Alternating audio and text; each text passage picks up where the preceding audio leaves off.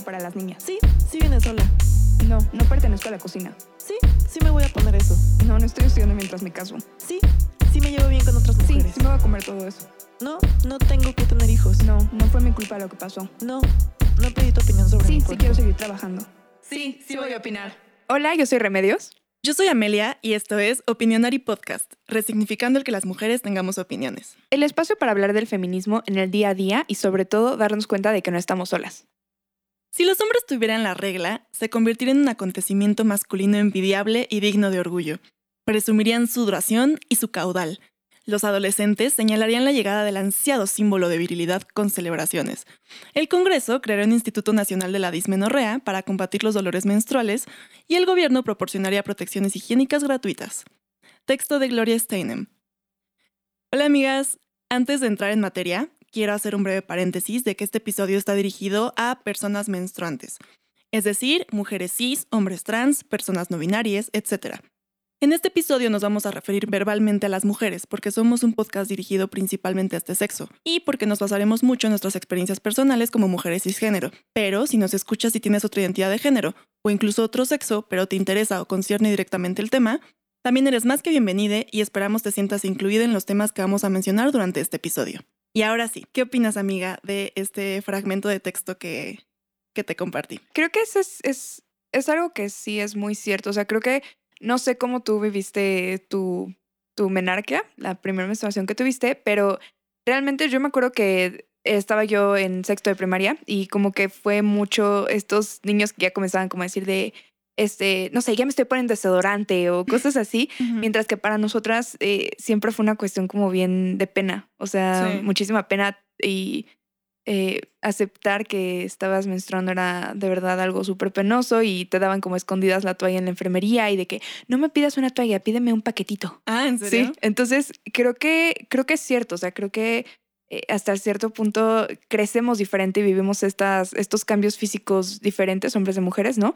Pero no se enaltecen tanto los femeninos o como que se mantienen más en la casa a comparación de los masculinos. Sí, totalmente. A mí me intrigaba mucho eh, el por qué no le podíamos hablar a los hombres de este tema. O sea, por qué, como el, el- al, empe- al empezar a crecer, el por qué este era un secreto entre mujeres. En mi caso, por ejemplo, entre mi mamá y yo, y por qué mis hermanos no podían saber. O sea, como que desde ese momento creo que inconscientemente te empiezas a sentir diferente y recluida de cierta forma, porque además viene de la mano de una pena, ¿no? De una vergüenza, como si fuera algo malo, algo sucio.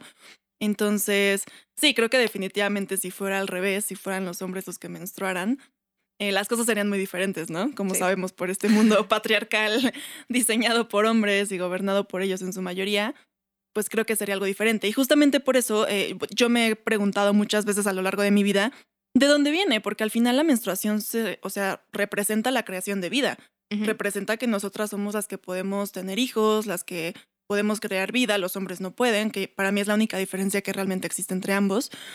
¿Y, y por qué en este concepto en el que a mí me parece algo como tan increíble, tan poderoso, tan mágico, tan fuerte, eh, de repente lo usan para decirnos que somos menos, que es sucio, que lo tenemos que esconder? O sea, ¿cómo es que lograron pasar de, de una cosa a la otra, ¿no? Y cómo es que nos convencieron de verlo así. Entonces, yo estoy investigando un poco justamente como de la historia, porque yo estoy segura y estaba segura sin haber investigado de que probablemente las culturas de antes sí lo veían como algo mágico y algo positivo, y, y por la sociedad, por la religión, por el patriarcado, por el capitalismo, demás, seguramente se fue haciendo negativo y se usó justamente como para decirle a las mujeres eh, que tenían poder, eh, no, realmente es malo y demás, porque seguramente a los hombres les daba miedo. Yo ya tenía como esta hipótesis e investigando descubrí que es cierto. De hecho, les recomiendo mucho el libro eh, El cáliz y la espada de Diane Eisler. Ella justamente habla de esto, de la mujer como fuerza en la historia, y obviamente hay muchos antecedentes que tienen que ver con esto, con ser las creadoras de vida, y cómo conforme a la historia fue pasando, como nos veían con tanto poder, nos empezaron a suprimir metiéndonos este tipo de ideas. Pero bueno, también, por ejemplo, te quiero comentar, volviendo aquí un poquito a Latinoamérica, que, por ejemplo, los antiguos nahuas eh, consideraban a la diosa madre de- la tierra como un ser que clamaba por sangre humana para llevar las cosechas a su término, y su cuerpo era la matriz de donde surgió el mundo.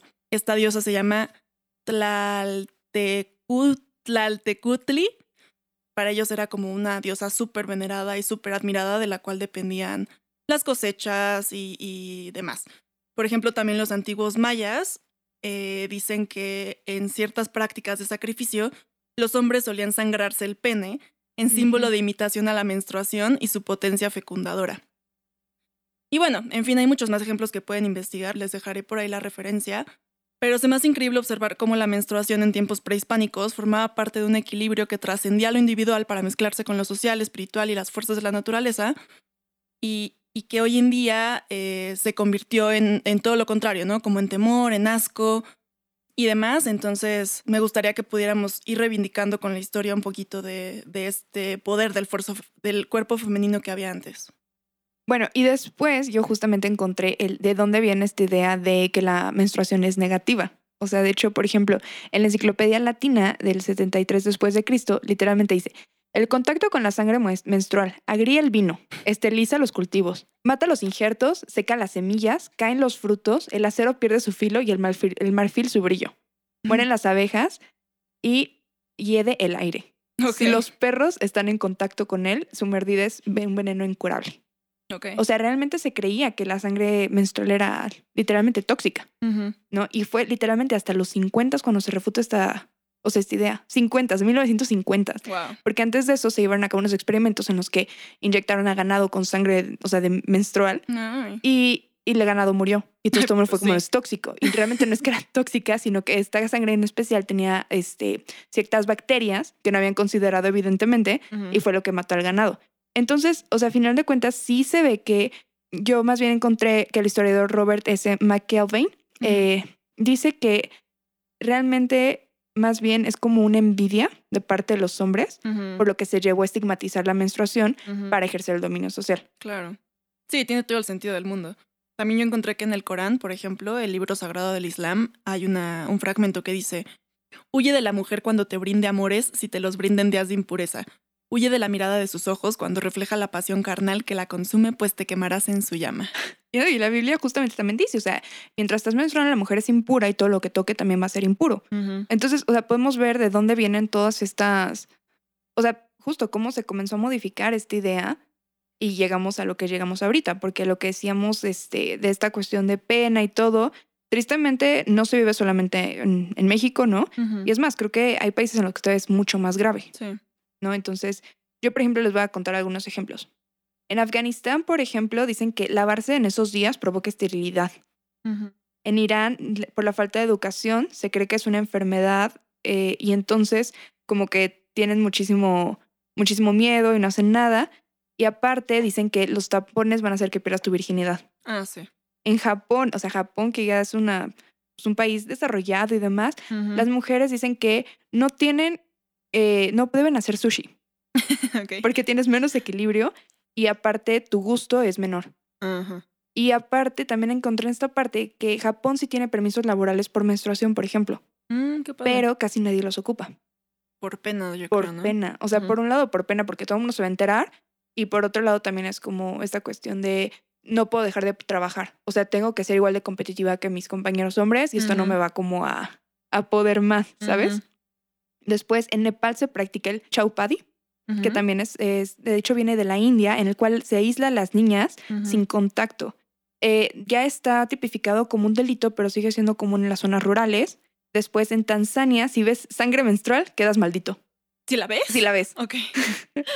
Luego en Bangladesh, por ejemplo, eh, se supone que tienes que enterrar la sangre, o sea, en la compresa o en donde la, la pues, recolectas, digamos, tienes que enterrarlo porque si no vas a traer malos espíritus.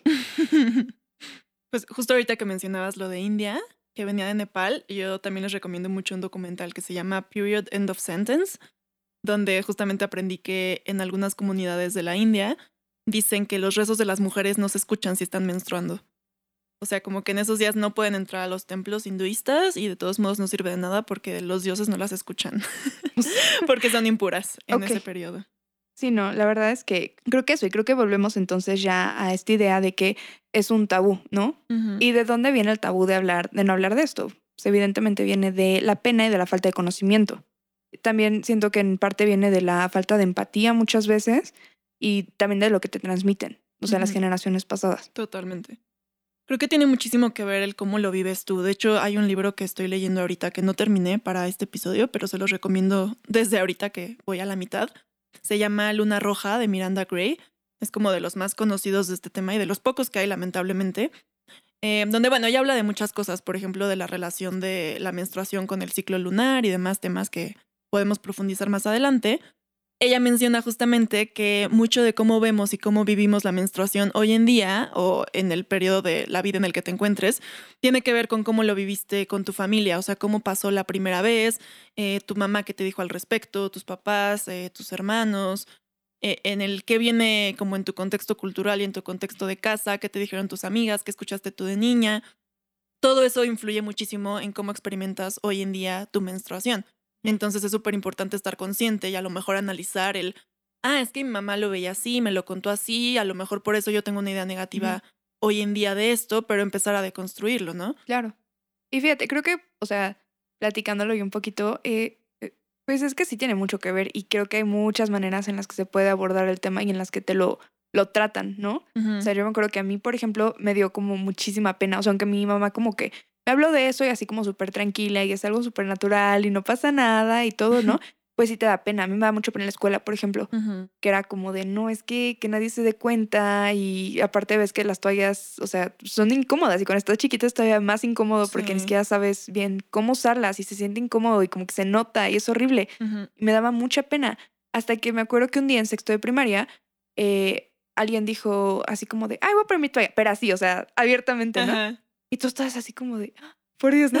y después de eso, yo me acuerdo que como que fue un antes y un después para mí realmente. O sea, como que el, ver que alguien lo podía expresar como tranquilamente, o sea, y el poderlo hablar como justo con mis compañeras, ¿no? Que darme cuenta que no era yo la única y ellas probablemente sentían que eran la única y por eso nadie hablaba de eso, sino el podería como decirlo entre nosotras, como que sí fue algo mucho, pues mucho más natural, ¿sabes? Como comenzar a verlo como algo más normal. Y qué padre, porque así debería ser. A mí me tocó ya mucho más grande, ya estaba en secundaria, a mí me bajó, como decimos, eh, como a los 14. Entonces ya estaba más grande, de hecho fui la última de mis amigas.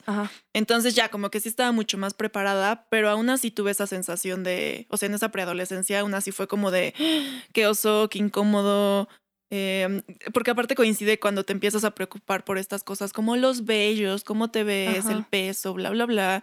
Entonces sí era como súper incómodo que obviamente nadie se diera cuenta.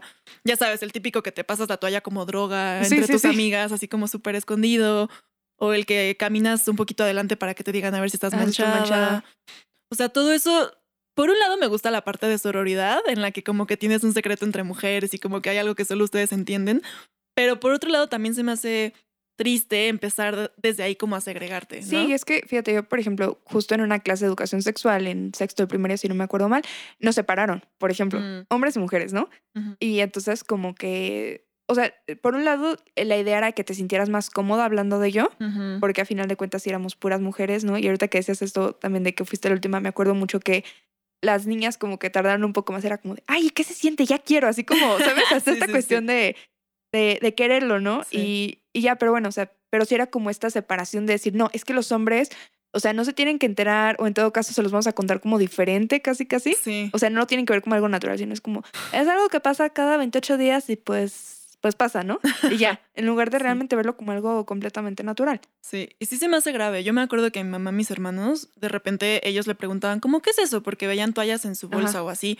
Y mi mamá les contestaba, son pañalitos este, son pañalitos de mujeres, no sé qué. Y no les explicaba más, entonces, o sea, ahora que lo pienso en retrospectiva, digo, como, ¿qué pensaban? O sea, que las mujeres no sabíamos ir al baño, que necesitábamos hacer, o sea, ¿por qué usaríamos pañal, ya sabes, siendo mujeres adultas? Y, y sí me parece muy preocupante porque no sé si has visto en Facebook de repente o en Twitter como eh, capturas de pantalla de conversaciones o comentarios de hombres que dicen justamente como, qué asco, ¿por qué no se pueden aguantar ir al baño? Hablando de menstruación y de fluidos, ¿sabes? Ajá, o sea, completamente ignorantes que dicen como, ay, ¿por qué no se pueden aguantar? O, por ejemplo, cuando el movimiento feminista en varios países está pidiendo eh, productos de higiene sanitaria, que ahorita hablaremos del tema, gratuitos, muchos comentarios de hombres haters es como de, ay, pero ¿qué no se pueden esperar ir al baño? o como de, ay, pero si este, nosotros tenemos condones, ustedes, o sea, cosas así como no tiene nada que ver. Exacto, cero información. No, por ahí. Y fíjate, creo que también tiene mucho eso que dices de normalizarlo. Yo lo que más bien había escuchado mucho que dije, ay, pues sí es cierto, y como que estamos muy incluso nosotras acostumbradas a eso, que en los comerciales de toallas femeninas Ajá. es azul. Sí, sí, sí, sí. O sea, nunca sacan rojo o sangre porque es como de, no, no es cierto, menstruamos azul. No es cierto, o sea, claro Sí, que no. sí. Pero es esta cosa como de que, eh, eh, o sea, la sangre ya como que se ha normalizado, ¿no? O sea, hay violencia explícita en películas, videojuegos y todo. Pero la sangre menstrual sigue siendo como otro tipo de sangre, ¿sabes? O sea, no es sangre normal, es como sangre que sale de ahí. Entonces, no. Y, Da y pensar que debería ser la menos repugnante Claro. porque es la única que no viene de la violencia. Exacto, es la única ¿sabes? normal, realmente. Ajá, ajá. Sí, es súper extraño. A mí, no sé, también hace poco estaba con una amiga en un viaje. Esta amiga, digo, también su contexto es muy distinto porque, por ejemplo, ella es de Egipto, entonces practica el Islam. Y me acuerdo que estábamos de viaje, estábamos en la playa y entonces ella no quería nadar porque justamente estaba menstruando. Y yo le decía como, ah, no, pues tranquila, o sea, no tienes que meterte, tú quédate aquí. No sé, estábamos comentando eso. Hasta creo que le dije, si quieres me quedo contigo, shalala, porque íbamos en un grupo de hombres y mujeres. Y de repente un amigo nuestro empezó a caminar con nosotras y ella y yo veníamos hablando de eso. Y yo como que le seguía diciendo, ah, no, no sé qué, tú tranquila, este, no, pues si quieres, bla, bla, bla. Y ella me dijo como, Shh, cállate, porque ya llegó él, así como de, deja de Claro, hablar de ajá. eso. Y yo así como de, ah, perdón. Pero, o sea, sí, sí me sacó mucho de onda como su estrés y que para ella realmente era algo muy preocupante el que él pudiera escuchar o enterarse de que ella estaba en sus días. O sea, yo entiendo mucho que es esta parte de la privacidad muchas veces, pero sí como el, es un tema que ellos no pueden escuchar o es un tema del que ellos no deben saber, pues sí me parece preocupante porque entonces tampoco podemos pedirles después que nos entiendan en ese aspecto, ¿sabes? Que sepan que si estamos menstruando a lo mejor no podemos trabajar igual, eh, no sé, con compañeros de trabajo, ¿no? O que nuestras parejas también entiendan que tenemos algunos cambios hormonales Claro. y de humor y demás. O sea, obviamente para que puedan entender esto, pues tienen que tener información, ¿no? No, sí, eso es muy cierto, la verdad. Y creo que también muchas veces a nosotras mismas nos falta información por, pues por pena o por miedo, ¿no? O sea. De hecho, hay, hay, hay varias enfermedades las cuales muchas veces ni siquiera sabemos y es como de, no, pues está todo bien, ¿no? En Ujú. general, como que creemos que, que es normal, por ejemplo, ser eh, irregular de repente o tener cólicos muy fuertes y demás, siendo que, por ejemplo, existe el ovario poliquístico, el cual uno de los síntomas justamente es los, este, los ciclos irregulares, también puede ser por un problema tiroideo. Otro también podría ser la anorexia. Muchas veces un trastorno alimentario genera irregularidad men- menstrual. Sí, el mismo, exacto, puede faltar varios meses. Eh, pero también, por ejemplo, está la endometriosis, en la cual es este. Esta es- sí la tuve que buscar así como con mucho cuidado. Ajá. La verdad es cuando el tejido parecido al endometrio crece fuera del vientre. Entonces esto va a crear dolor pélvico, que son obviamente cólicos mucho más fuertes, dolor al tener relaciones sexuales, un flujo intenso, manchas entre periodos y sobre todo que va a ser muy irregular. Y también encontré que está la fibrosis quística uterina, que son pequeños tumores, no son cancerosos, pero sí es, este, lleva a un sangrado abundante y eh, periodos menstruales irregulares. Entonces, creo que también eso, o sea, muchas veces no vamos al ginecólogo o no nos cuidamos porque es, es eso, es algo de, de pena y de lo que no se habla y muchas veces nuestra salud podría estar Sí. de por medio. Y, y creo que nunca nos enseñan. Yo, por ejemplo, justo tengo ovario poliquístico y me di cuenta porque durante cinco meses no tuve mi menstruación cuando tenía 16 años. O sea, que acababa de empezar, te digo que empecé Ajá. a los 14, entonces llevaba apenas dos años con esta experiencia y de repente no, así nada, un mes no, otro mes tampoco, así me eché cinco o seis meses. Claro, y aparte uno cree que dices, la única, o sea, cuando no tienes toda esta información, dices, la única causa por la que puedes dejar de menstruar es si te embarazas. Exacto. ¿No? Y entonces exacto. dices, no, estoy embarazada, entonces pues es normal. Exacto, justamente yo dije como no hay forma de que esté embarazada porque Claro. en ese momento no había tenido relaciones sexuales nunca en mi vida. Entonces yo dije como, ah, bueno, pues qué padre. Pero nunca en la escuela me dijeron como si te, te deja de bajar, no es solamente por un embarazo, es que tienes que ir al doctor porque puede ser esto y esto y esto. Exactamente, tienes que checarte. Y creo que también, o sea, falta mucho esta información porque lo que comentábamos un día, que creo que también llegamos medio a la conclusión, es que yo, por ejemplo, paso mis días bastante bien. O sea, dentro de todo, eh, tal vez el primer día es un poco más de cólicos, un poco más molesta y todo, pero los siguientes días, la verdad, estoy como si nada, ¿no? Y a mí un día me hicieron el comentario de que, así como, ah, estás en tus días, ay, ni se te nota, ¿no? Y yo dije, ok, ¿no? Eh, definitivamente, primero, pues no tienen por qué estar opinando de si se te nota, no se te nota, ¿no? Pero aparte porque tenemos esta concepción de que tenemos que estar como súper histéricas y molestas todo el tiempo y así, ¿no? Y entonces yo dije, pues sí, no, qué padre, ¿no? Pero después me puse a pensar y me di cuenta, me puse justamente a preguntar, informarme más y conocí a una amiga que ella, por ejemplo, dijo, es que a mí yo tengo un problema y entonces a mí los cólicos me dan tan fuerte que me desmayo. Uy. o tengo temperatura o cosas así. Y como que muchas veces no estamos conscientes de todo eso. Entonces muchas veces, incluso entre mujeres, yo sí he escuchado gente que juzga a las demás, así como de, si yo me lo estoy aguantando, ¿tú por qué no te los puedes aguantar? Claro. ¿O por qué tú no puedes trabajar igual que yo? Ujú. Y bueno, digo, ya ni se diga de los hombres, ¿no? Que evidentemente no lo entienden, pero creo que es muy importante eso, informarnos y estar conscientes de que no todas vivimos la menstruación de la misma manera, ni Sí. físicamente, ni psicológicamente, ni nada. Entonces tenemos que ser muy, ¿cómo decirlo? Muy empáticas Sí. y tenemos que apoyarnos entre nosotras. Sí, totalmente. O sea, creo que justo cada quien la vive de una, de una forma diferente. No nada más la parte biológica, sino también la parte social, la parte eh, psicológica. O sea, como que realmente lo ves de forma diferente y no tiene por qué ser igual para todas. Sí. O sea, a mí, por ejemplo, todavía creo que es un poco tabú el tema de tener relaciones sexuales en el periodo. O sea, para muchas mujeres todavía es como, no, qué asco, ¿cómo crees? Jamás podría, qué pena, no sé qué. Para otras es como de, pues sí, ¿por qué no? Se está padre, se siente bien. De hecho, hay más, eh, ¿cómo se dice? Lubricación, Lubricación. etcétera, no tiene nada de malo, ¿no?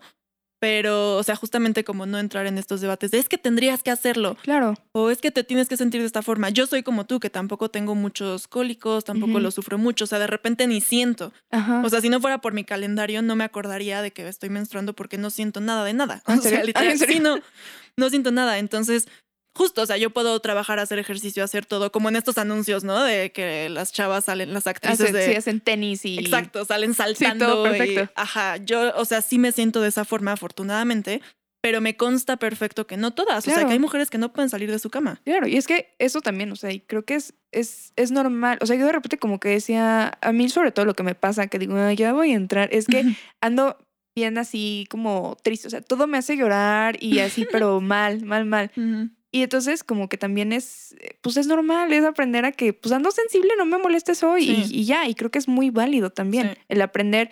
Y creo que eso tiene mucho que con, es en conocerte, o sea, en saber que, pues, ni modo, y, decirle, sabes que ando sensible a quien sea y tienes que respetarlo y ya.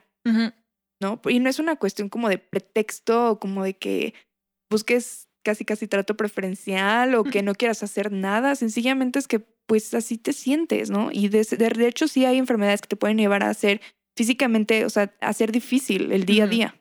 Sí, totalmente. Y, y que es normal, o sea, que dejes de ocultarlo y tratar de fingir que somos superpoderosas todo el tiempo, que es algo que lamentablemente hacemos muchas, ¿no? De Sí. intentar estar bien todo el tiempo, todo el tiempo y trabajar, tener hijos, estar casada, shalala, shalala.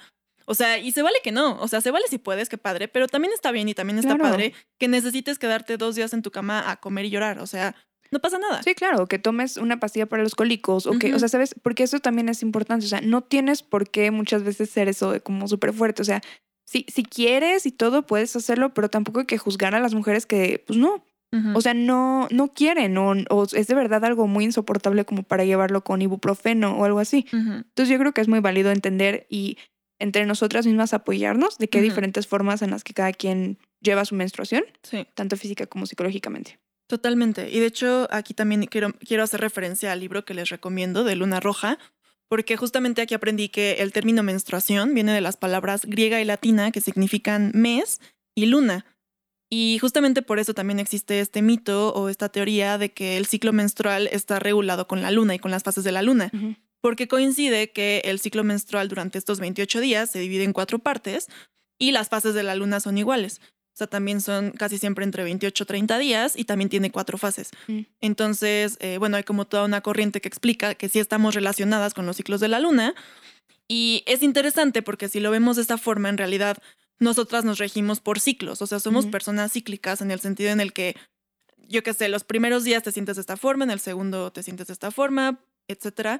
Y nosotras en esta sociedad como que lo vemos todo lineal.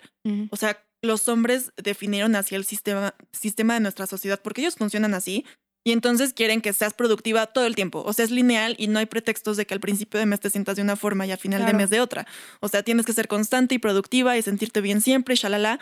Entonces sí creo que es importante empezar a cambiar un poquito esta visión de decir, no, o sea, somos cíclicas y tenemos un ciclo de, de emociones, de, de biología, etcétera. Y entonces no tienes que medirte como por una una constante, como si fuera una escalera, ¿no? O sea, al contrario, como que es un ciclo en el que te sientes de una forma y luego de otra y luego regresas y shalala.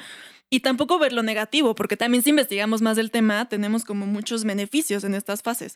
O sea, en algunas etapas somos más creativas, en otras somos más sensibles, en otras somos más empáticas. Entonces creo que también se puede ver como de una forma positiva y saber aprovecharlo a nuestro favor.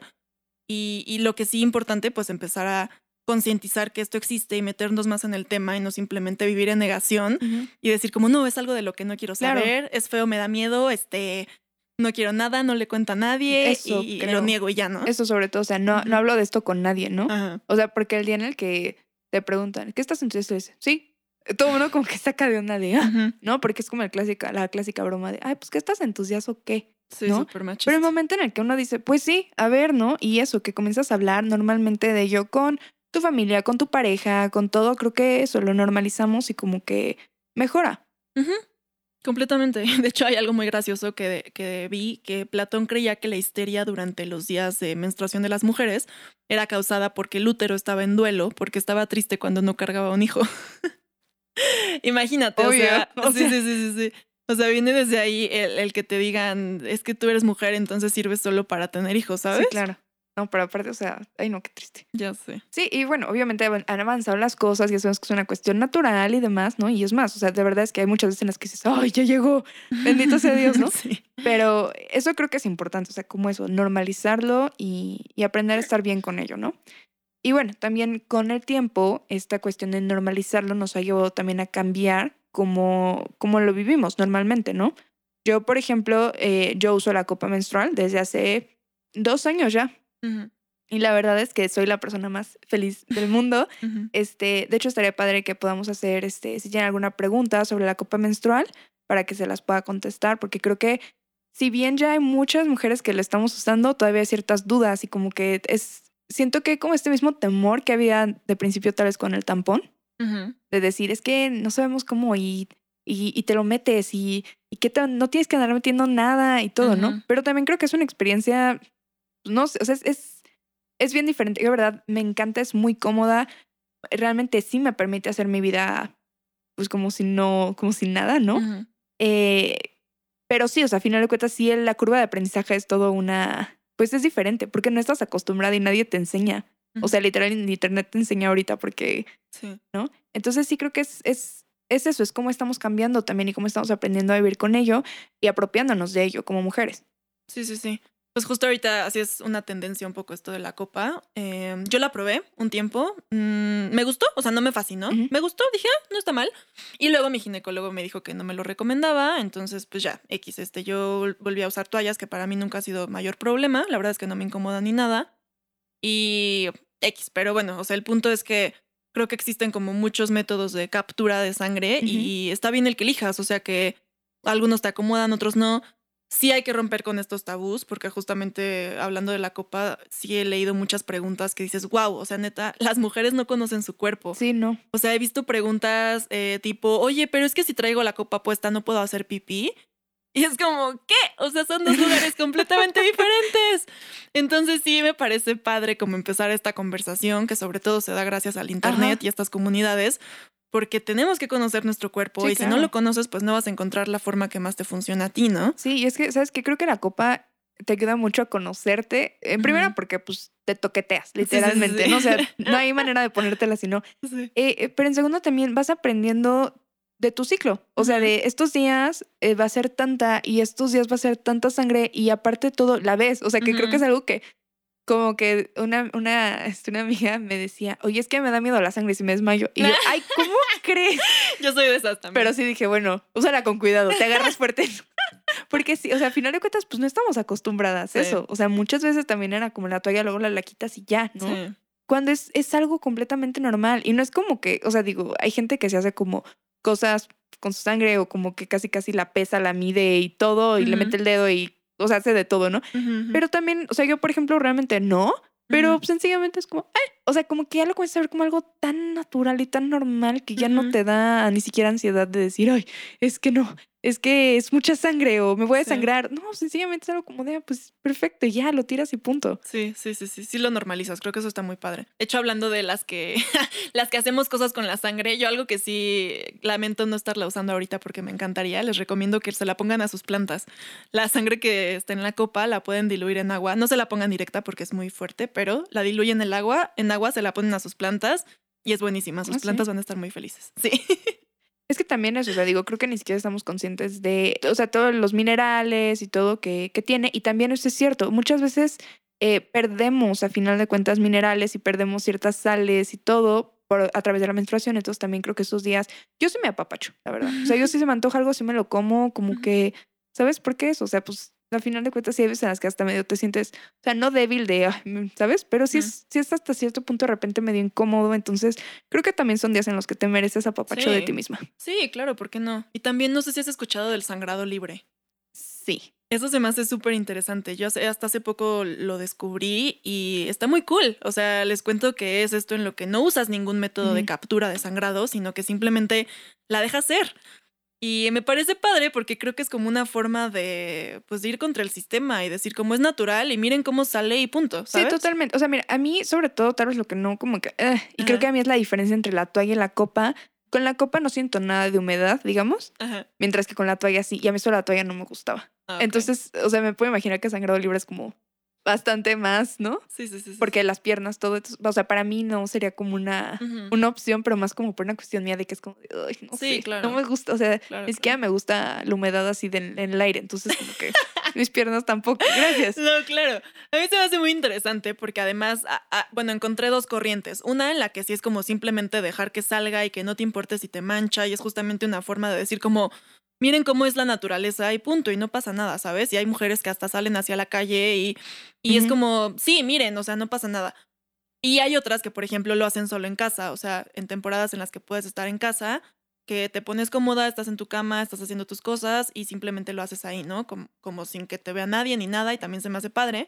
Pero también encontré personas que ya están como súper metidas en este tema y dicen que, por ejemplo, con ejercicios de Kegel puedes empezar a aprender a controlarla, o sea, eh, apretar y aguantarla por varias horas y después ir al baño y soltar la menstruación. Ahora sí como si fuera pipí, pero no sale por el mismo orificio, amigas y amigos. Pero, o sea, eso se me hace súper interesante. O sea, imagínate tener ese conocimiento de tu cuerpo y el no necesitar usar absolutamente nada y el sentir perfectamente cuando viene, aguantar y luego soltarla, se me hizo como, wow, súper poderoso. Sí, sí está muy de autoconocimiento, Sí. definitivamente. Pero, pues no sé. O sea, y te digo, también, sí de repente sí, o sea, sí es muy mágico y todo, pero sí es una latita también de repente. Sí, o sea, sí. siempre de repente llegan las, o sea, en los momentos menos indicados. O sea, yo, por ejemplo, tengo un calendario en el, este, en el celular y, y es bastante útil, ¿no? Porque es como de, ya va a empezar y todo, ¿no? Pero cuando por X o Y se adelanta o se atrasa, ay, y te agarras así a la mera hora, es como de, oh, oh. O sea, sí, claro. la verdad es que eso sí, o sea, sí, esto padre y todo, pero claro que sí tiene sus inconvenientes, ¿no? Claro. Y, y creo que también es válido de repente quejarnos de eso, ¿no? O sea, Sí, el- claro. o sea, tiene tanto cosas muy positivas como cosas bien negativas que ay, qué molesto y me choca, ¿no? Y entonces creo que también es, o sea, es, es válido también de repente decir, pues no está tan padre, ¿no? No Sí, está no tan gusta. mágico y... Ay, Sí, de hecho Simón de Beauvoir en el segundo sexo, no recuerdo bien la frase, pero dice algo así, como eso es lo único con lo que las mujeres, como la maldición que vamos a llevar por siempre. O sea, y lo único que realmente nos va a reprimir siempre, indudablemente, o sea, el tener que lidiar con la menstruación. Y ella sí lo ve como algo horrible, ¿no? Y justo como algo con lo que pues preferiría no vivir y pues ya, ya ni modo, ¿no? Claro, y creo que, o sea, los dos puntos son válidos hasta cierto punto. O sea, creo que no hay que caer en ninguno de los dos extremos, ¿no? Pero, pues eso, tiene sus cosas positivas, también tiene sus cosas negativas que dices, "Uy, ¿por qué justo hoy que traigo pantalones blancos? ¿O por qué justo hoy que lo que sea, iba a ir a la playa o iba a nadar o lo que sea, no sé, como que sí. Y bueno, ya obviamente es menos limitante ahorita con las copas y demás, pero de todas formas, de repente es como, chin, no me siento bien. Sí. ¿no? Y dices, "Ah", o sea, o tienes cólicos, o cuando te den un viaje y tú quieres como salir y es como de, ay, pero es que me siento mal, o sea, de verdad es, ah, sí tiene sus cosas bastante negativas también. Sí, totalmente. Y luego, no sé si a ti te ha pasado esto de la sincronización de la regla. Sí, sí me ha pasado. con tu hermana, con Ajá. amigas, con gente con la que convives mucho, ¿no? A mí se me hace súper interesante porque al parecer hay gente que cree que no es cierto. O sea, los hombres creen que es un mito y hay muchos que ni siquiera lo saben. Si nos escuchan, esto se trata de que cuando convives mucho tiempo con otra mujer o cuando un grupo de mujeres está junto, sus reglas se sincronizan. Sí, a mí me ha pasado tres veces, literalmente. A mí más. O sí, sea, sí, sí, de que sí. Pero e- es interesante porque obviamente, a ver, en este ciclo de 28 días que todas tenemos, no significa que todas en el planeta empezamos el día 1. el primero de octubre todas menstruamos. No. O sea, cada una tiene su propio ciclo de 28 días, ¿no? Que obviamente eh, está, o sea, empieza en diferentes momentos y vas a diferente ritmo. Pero de repente pasa que cuando estás en grupo con muchas mujeres, a mí me pasaba con mis amigas de la secundaria. O sea, éramos cuatro amigas y pues nos veíamos todos los días a pesar de no vivir juntas. Y sí estábamos sincronizadas y siempre estábamos siempre al mismo tiempo. Y es interesante porque a veces al principio todas están desfasadas y de la nada te das cuenta algunos meses después de que ya todas están sincronizadas. Se me hace Claro, súper interesante. Porque por un día u otro de que "Ay, se me atrasó tres, este, Ujú. se me adelantó dos y así, y de repente es como de, ah, tú también. Ajá.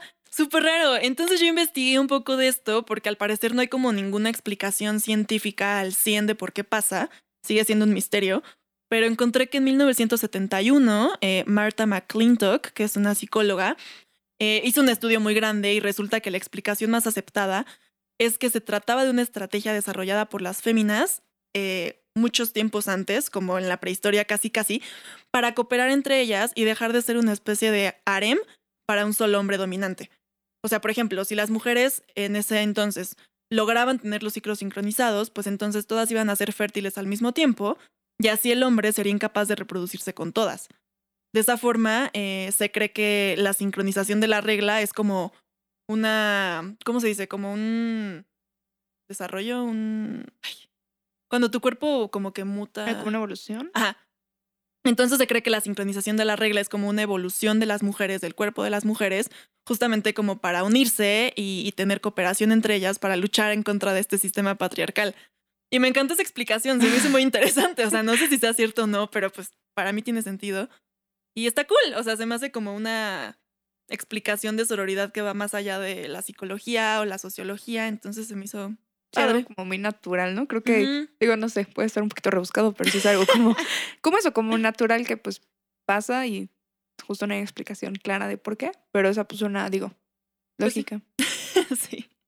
Y bueno, pues ya por último me gustaría solo mencionar eh, un poco de esta parte del techo de cristal que afecta obviamente la menstruación a las mujeres, porque por ejemplo hay muchas mujeres que como mencionábamos se sienten mal durante esos días, realmente les duele o tienen alguna enfermedad o simplemente sus ciclos son pues más complicados en ciertas etapas, entonces por ejemplo tienen que faltar al trabajo o hay niñas que pueden vivir en ciertas comunidades en las que no tienen toallas disponibles o ningún tipo, o sea, deja tú la copa menstrual, o sea, Claro, ningún ni tipo siquiera- de, de, de forma de, de captura Claro. de menstruación, ¿sabes? Entonces ya no van a la escuela, sus papás ya no las llevan o simplemente les da pena, o sea, todas estas cosas que simplemente son como naturales del ciclo menstrual también afectan nuestro desarrollo y también te van limitando y van imposibilitando que tengas las mismas, mismas oportunidades de estudio, de trabajo, etcétera, etcétera.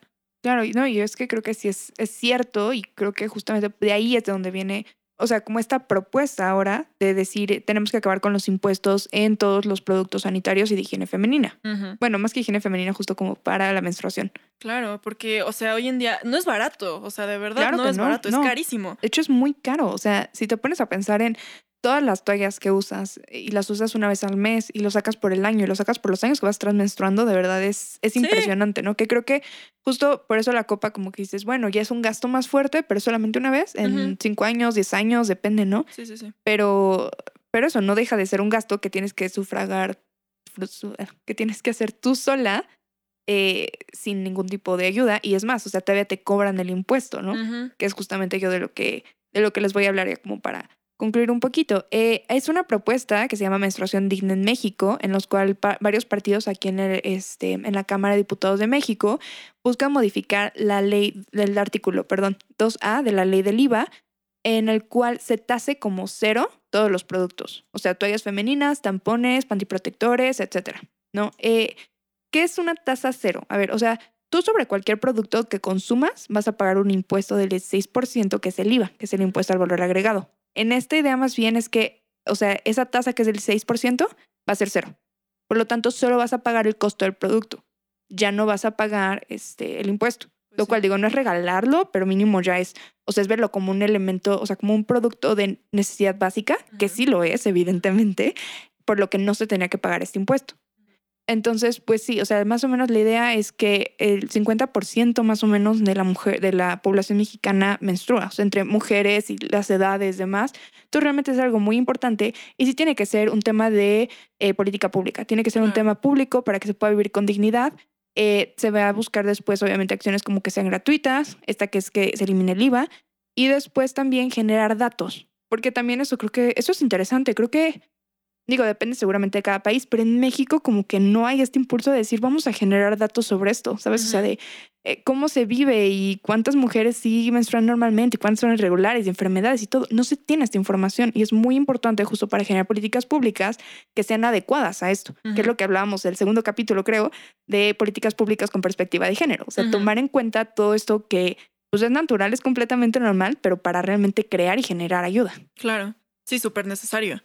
Y no sé, por ejemplo, a mí también un tema que me preocupa es que en muchos países, incluso en México, eh, muchas veces cuando una niña menstrua por primera vez le dicen como, ya te convertiste en mujer, ya no eres una niña. Sí, claro. Y se me hace súper grave porque esto nos pasa a la mayoría entre los 11 y 14 años, en la edad en la que por supuesto que sigues siendo una niña. O sea, por tener tu menstruación no significa que de la nada ya estés lista para tener hijos. O sea, que No, muchas y- veces aquí es, es- a eso se refieren Ajá. con el ya, ya eres una mujer, ¿sabes? Es que justo, o sea, anteriormente, en cuanto tenías tu primer regla, era como, ya, te puedes casar, ya puedes tener hijos, lo cual evidentemente pues, llevaba una alta tasa de mortalidad porque son niñas, literal. Sí, a mí se me hace muy grave.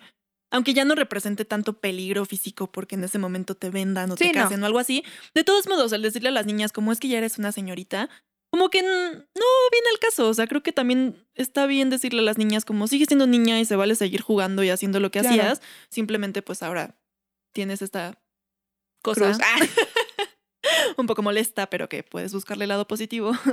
pero pues no significa que de la nada ya seas mujer de un día para otro, Claro. ¿sabes? y eso creo que también, o sea, evidentemente el ser mujer no, no depende de la regla, ¿no? Creo que ya lo hemos hablado también. Claro. Eh, y creo que también es todo un proceso. O sea, cuando empiezas es como de, lo odias. Bueno, o sea, digo, salvo gente, creo que contada yo, que sí que te digo que era como, ay, yo quiero que me pase. Sí, sí, sí. La mayoría era como de, ay, Tú ¿por no qué?". tenías, yo tenía una amiga, no sé si esto sea común o no, ¿Qué? pero que se ponía toallas desde antes de que le. Sí, sí, sí, sí. Que O sea, ella es que- decía como, qué cool, me Ajá, las quiero Sí, poner. sí, sí. Y mientras que las, o sea, las otras era como de, ay, lo odio. Sí, sí, sí. Sí, es que creo que, bueno, eso no sé, pero te digo, o sea, creo que sí hay esa gente, pero también vemos la gente que es como de, ¿por qué? ¿no? Y entonces es hasta, o sea, de hecho, pues, no sé, toma su tiempo como que, pues ya hacer las paces con tu menstruación y decir, pues vamos a estar juntos pues, un buen rato, así que mejor llevarla en paz. Sí, exacto. Bueno, entonces, pues, eh, para concluir, realmente creo que es importante hablarlo. O sea, el tabú genera eh, falta de información, el tabú genera desconfianza, genera pena y creo que la falta de platicarlo, de comentarlo entre amigas, eh, con otras personas, poder preguntar si tenemos dudas, ir al doctor y todo, realmente es lo que, lo que muchas veces también a nosotras nos tiene como tan, pues eso, o sea, mantiene el tabú y el no querer hablar de esto, siendo que es algo completamente natural que tenemos que normalizar muchísimo y que tenemos que aprender a, a decirlo a final de cuentas. Sí, totalmente. Creo que yo también concluiría con eso. No agregaría nada más, simplemente el que lo normalicemos, hablemos y que dejemos de verlo como algo negativo y de pena y asqueroso. O sea, tenemos que cambiar eso ya, nosotras mismas. Así que hasta la próxima, amigas. Muchas gracias, adiós. Adiós.